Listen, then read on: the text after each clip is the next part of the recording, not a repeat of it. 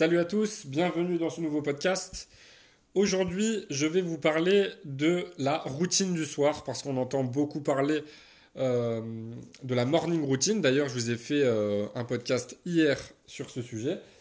Euh, donc aujourd'hui, je vais vous parler un petit peu de routine du soir parce que, à mon sens, on n'en entend pas assez parler. Donc, j'avais fait un podcast sur le gros mensonge du Miracle Morning que je vous invite à aller écouter. Et hier, justement, j'ai détaillé un petit peu plus euh, ma morning routine avec euh, bah, ce que je fais, pourquoi je le fais euh, et qu'est-ce que vous, ça pourrait vous apporter.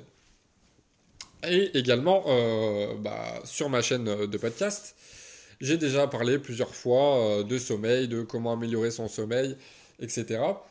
et donc aujourd'hui, je voulais rentrer un petit peu plus dans le détail en vous partageant ma routine du soir. Alors, euh, elle est assez rapide hein, en général. Euh, déjà, je fais en sorte de euh, couper les écrans au minimum une heure avant de dormir, parce qu'on sait que ça freine la production de mélatonine, donc l'hormone indispensable pour s'endormir. Et ensuite, bah, petit à petit, il n'y a pas que les écrans, hein, ça doit être tout chez vous, vos lumières, vous devez les tamiser petit à petit jusqu'à être bah, dans le noir complet pour vous endormir. Et euh, bah, si vous pouvez faire du coup votre routine du soir dans le noir complet, c'est beaucoup mieux. Alors personnellement, ce que je fais, euh, ça va être quelques étirements pour détendre mon corps et pour euh, bah, me préparer à bien dormir, pour éliminer certaines, certaines tensions. Pardon. ensuite, en général, je vais méditer. tout simplement parce que pareil, ça va préparer mon corps au sommeil, je vais diminuer mon taux de cortisol, et puis bah, je vais me détendre tout simplement. Ou alors quand je médite pas, je vais faire euh, un exercice de respiration qui s'appelle la respiration carrée, qui pareil va permettre de diminuer le stress. Même si vous n'êtes pas stressé, hein, c'est indispensable pour vous détendre. Euh, et puis voilà, après, euh, ça, le reste, ça va dépendre. En général, quand je suis pas tout de suite dans le noir, bah, ça va être de la lecture. On sait que ça va être mieux que des écrans bah, pour se détendre, tout simplement. si vous voulez lire, je pense ça reste que mon avis, même si personnellement j'ai déjà lu de la non-fiction le soir. Euh, le mieux c'est de lire de la fiction le soir, parce que bon, pour ma part, c'est vrai que la plupart des livres que je lis c'est de la non-fiction, c'est-à-dire bah, des livres qui vont vraiment m'apprendre des choses concrètes sur des sujets en particulier. Euh, mais il m'arrive quand même de lire de la fiction. Euh, donc le soir, ce serait a priori mieux de lire de la fiction parce que c'est ça fait travailler l'imagination en fait et vous vous vous détendez en lisant une histoire en quelque sorte. Alors que si vous lisez un livre de non-fiction, ben vous mettez plus votre cerveau en mode résolution de problèmes et c'est à ce moment-là que, euh, ben, que vous aurez du mal à vous endormir. Ensuite, euh, il faut faire en sorte euh, ben, que votre lit, vous n'y fassiez rien d'autre que dormir. Parce que si vous commencez à travailler dans votre lit, à, je sais pas, à regarder vos séries dans votre lit, à lire dans votre lit, à, tout faire dans votre lit, à manger dans votre lit, euh, enfin voilà, à passer votre vie dans votre lit, bah déjà niveau euh, en termes d'activité physique, c'est pas terrible, mais surtout votre cerveau ne va pas retenir que c'est un endroit où vous allez dormir puisqu'il va il va assimiler ça euh, à du travail, à du divertissement, euh, je sais pas, des moments de repas pour ceux qui auraient des mauvaises habitudes, etc., etc. Et ce qui fait que quand vous allez vouloir vous endormir, eh bien vous n'allez pas y arriver. Tout simplement parce que bah, votre cerveau considérera votre chambre et plus particulièrement votre lit comme un endroit banal. Voilà. Donc dissociez vraiment euh, les différentes pièces chez vous avec les différentes activités. Ensuite, euh, bah, de temps en temps, il va m'arriver de prendre, euh, alors en général, je les prends plutôt le matin, mais il va m'arriver de prendre des douches froides le soir.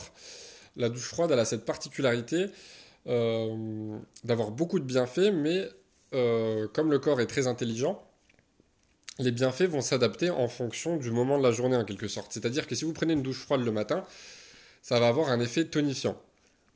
Donc déjà un effet tonifiant sur le coup, mais un effet tonifiant bah, sur tout le reste de la journée. Alors que si on la prend le soir, alors effectivement sur le coup, il va y avoir un effet tonifiant, mais c'est vrai qu'après on va être dans un profond état de relaxation, de bien-être. Euh, vraiment, je vous invite à tester parce que euh, voilà, il faut, il faut tester pour pour connaître ce sentiment de bien-être, ce sentiment de détente qu'on a après, où on sent qu'on a les, jambes légères, où on se sent tout léger après une douche froide, ben c'est ça qui favorise le sommeil. Sinon, en dehors des habitudes, bah, c'est tout un ensemble de petites choses. Ça va être le fait de ne pas manger trop lourd euh, le soir. En général, je mange plutôt léger. Euh, concernant les glucides, en général, on est assez mitigé là-dessus. Euh, il y a certaines personnes qui vont favoriser les glucides, d'autres pas. Alors déjà, sachez une chose que hum, ne ne réduisez pas ou ne supprimez pas les glucides le soir sous prétexte que ça fait grossir, c'est absolument pas vrai. Euh, par contre, les glucides ont une particularité, c'est que si ça euh, élève un petit peu votre taux d'insuline, selon les aliments que vous mangez, et eh ben en général, vous savez, c'est le petit coup de barre qu'on a après le repas, bah, ça peut favoriser le sommeil. Euh, mais personnellement, je privilégie pas tant que ça la consommation de glucides le soir. Enfin, je je me prends pas la tête non plus, mais je fais en sorte de pas trop en consommer. Euh, pourquoi? Tout simplement parce que euh, si cette sécrétion d'insuline est trop élevée, euh, on va vraiment freiner la production d'hormones de croissance la nuit. Et ça, c'est ce que beaucoup ne vous disent pas. je vois souvent sur Instagram, sur YouTube, des coachs fitness ou nutrition qui ont un petit peu... Enfin, qui partagent pas vraiment ma vision de la nutrition. C'est-à-dire que oui, dans une nutrition saine, il doit y avoir une forme de plaisir. Mais euh, voilà, certaines personnes ont une vision pour moi un petit peu trop simpliste, euh, où elles disent un petit peu, bah voilà, il n'y a pas de souci, euh, manger des glucides le soir. Alors, effectivement, en termes de perte de poids, elles ont raison. Si manger des, des glucides le soir ou pas, c'est pas ça qui va influencer votre perte ou votre prise de poids, à moins que vous soyez en excédent calorique. Mais par contre, ça peut vraiment euh, influencer votre sommeil dans le sens où si vous consommez trop de glucides, notamment un indice glycémique élevé, bah là, votre insuline, elle va vraiment augmenter drastiquement. Et c'est pas le top pour produire l'hormone de croissance ensuite, parce que vous savez qu'une grande partie de l'hormone de croissance, si ce n'est la quasi-totalité, elle est produite quand on dort. Et l'hormone de croissance, bah, c'est indispensable pour la santé, pour la récupération sportive.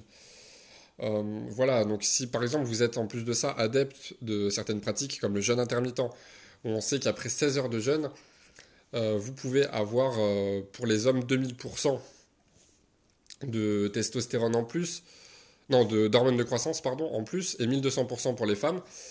Bah, le problème, c'est que si par exemple vous n'avez pas de bonnes habitudes dans votre routine du soir et que au moment du dîner vous consommez trop de glucides, bah, ces 2000% euh, ou ces 1200% si vous êtes une femme d'hormones de croissance en plus, vous ne les aurez pas le lendemain, tout simplement parce que votre insuline aurait été trop élevée un bah, peu de temps avant de vous endormir et que la production ne sera pas optimale durant la nuit parce que vous savez qu'il faut quand même euh, environ 3-4 heures pour que l'insuline retrouve progressivement euh, un niveau normal, ainsi que la glycémie. Euh, voilà, sinon après pour le reste, euh, bah, c'est assez variable, il n'y a pas 36 000 choses à faire le soir, c'est juste le fait de vous détendre, de ne pas être trop exposé à la lumière, de, suivre un petit peu le, bah, les rythmes naturels, hein, le rythme de la nature, du soleil, euh, et puis de vous détendre, voilà, tout simplement. Après, beaucoup de personnes ont du mal à s'endormir parce qu'elles ont beaucoup de pensées, donc à ce moment-là, moi ce que je fais la plupart du temps, c'est que je fais une to-do list avec toutes mes tâches du lendemain, toutes mes idées, toutes mes, mes pensées, toutes euh, peut-être, euh, je sais pas, quelques petits tracas que j'aurai. Euh, voilà, vous pouvez le faire sur des to-do list. certains ont, des, un journal de gratitude. Voilà, vous faites ce que ce qui vous convient, mais l'écriture c'est aussi un outil puissant parce que le fait d'écrire noir sur blanc, que ce soit des idées, des projets, des tâches, des inquiétudes, des projets, bah ça va alléger votre cerveau en fait, ça va alléger votre esprit euh, parce qu'il se dit bon bah c'est écrit donc je n'ai pas besoin de le retenir, j'ai pas besoin d'y penser, j'ai pas besoin de m'inquiéter par rapport à ça et vous pouvez aussi retrouver le sommeil plus rapidement. Donc voilà, c'est un petit podcast rapide sur ce que je fais euh, pour ma routine du soir, hein, pas besoin de faire bien compliqué. Euh, après, si vous voulez un petit peu optimiser, vous pouvez consommer à votre dîner des aliments quand même assez riches en magnésium. Euh, ça peut être bah, par exemple comme du chocolat noir assez pur quand même, essayez de vous rapprocher des 100%. Alors je vous dis pas de manger forcément du 100% comme moi, euh, parce que tout le monde n'aime pas, mais si vous pouvez par exemple taper dans du 85-90% de cacao, c'est vraiment pas mal. Très intéressant au niveau nutritionnel. Et sinon, bah, ça, après ça va être des oléagineux, voilà, des fruits, ce genre de choses. Euh, pour essayer d'optimiser vos apports en minéraux et notamment en magnésium. Et on sait que le magnésium a des propriétés relaxantes. Voilà, donc je vous dis à très bientôt pour un nouvel épisode. Comme d'habitude, vous avez tout ce qu'il faut en description. Ciao ciao